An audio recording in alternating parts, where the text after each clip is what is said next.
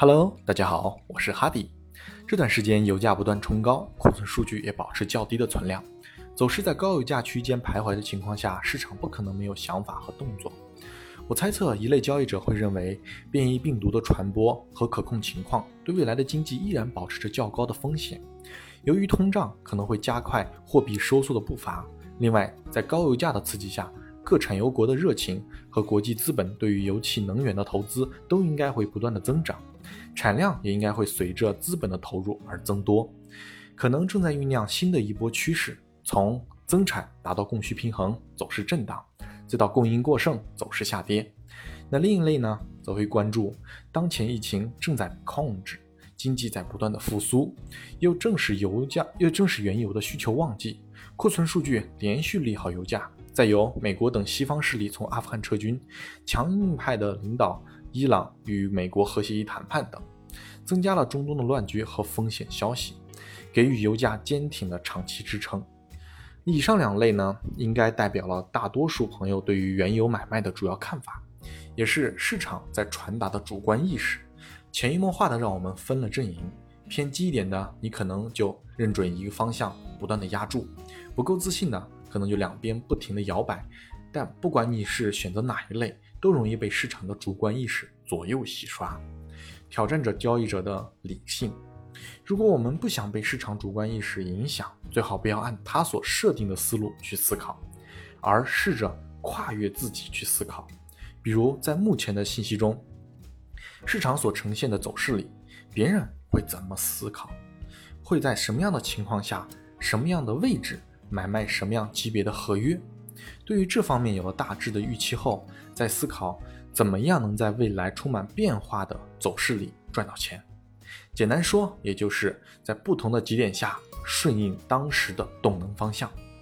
比如，就算原油未来要空，当下想做空的也有很多人，但现在事实就是多头的控盘区。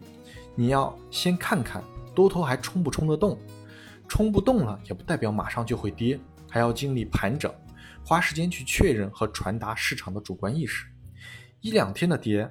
只代表这一两天的走势而已，不代表第三天依然会跌。我们不要被盘面带着走，尤其是主观思路，不然很容易出现猜顶、扛单，甚至还会不断的亏损加仓。盘面一个很正常的回调震荡，就会变成账户的灾难。该空我们就空，赚了钱了就再看看，不赚钱你还抱着那玩意儿干嘛？你不是来，你是来赚钱的，不是来比武的，要个胜负。我们永远要记住一点，要不停的算账，算账，算账。交易本来就是一个数学题，风险与机会的计算学，是一门算账的科学。不然，我们的理性很容易被市场的主观意识所影响。再加上一旦进场，就很容易被自己欺骗自己，找理由支撑自己，或者是否定自己。归根结底就是怕赔心理，这也是交易者主要的弱点之一。自己瞎想，在现实面前毫无意义。未来不可知，我们就只能做好每一个当下的最佳判断，活在当下，过好当下。赚钱是做好了当下顺带的结果。人是健忘的，人是容易被环境影响的。无论是内部环境还是外部环境，这是无法回避的问题，所以需要一套流程、一套系统来约束、提醒我们，这才是交易系统的目的。交易系统不等于盈利能力，帮助自己做好每一个当下选择，才是财富获取的秘密。总结一下，就是进入市场中，了解市场状态；走出市场，观察市场的动向；在状态中选择进场时机。在观察市场动向时，把握持仓。他强由他强，清风拂山岗；他横由他横，明月照大江。任他在，随他去，任他来。宽容大度，不斤斤计较，随心释怀。很少有不被市场欺负的交易者。为什么大家都会有这种感觉呢？感觉市场盯着自己的止损。万万亿的市场不放过自己的那个三瓜两枣，答案就是人性相通。